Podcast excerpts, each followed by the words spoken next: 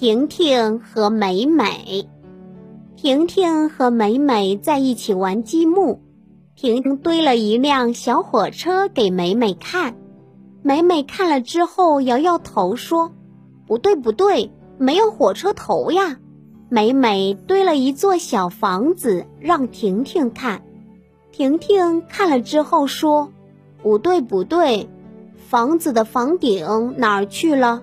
婷婷不知道怎么堆火车头，美美不知道怎么堆房顶，他们决定互相帮忙。美美拿了一块大积木，放在火车最前面，瞧，小火车堆好了。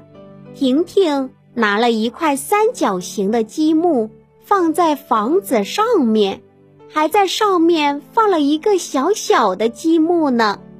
哇，真漂亮的小房子，上面还有一个小烟囱呢。